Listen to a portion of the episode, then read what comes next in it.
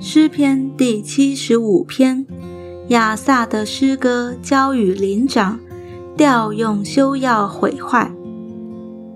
神啊，我们称谢你，我们称谢你，因为你的名相近，人都述说你奇妙的作为。我到了所定的日期，必按正直施行审判。地和其上的居民都消化了。我曾立了地的柱子。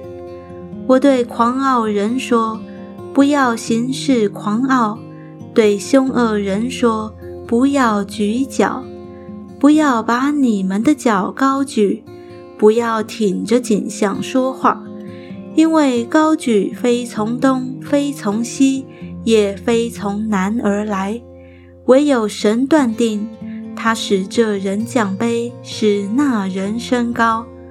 耶和华手里有杯，其中的酒起沫，杯内满了掺杂的酒。他倒出来，地上的恶人都必喝这酒的渣子，而且喝尽。但我要宣扬，直到永远。我要歌颂雅各的神，恶人一切的脚，我要砍断。唯有一人的脚必被高举。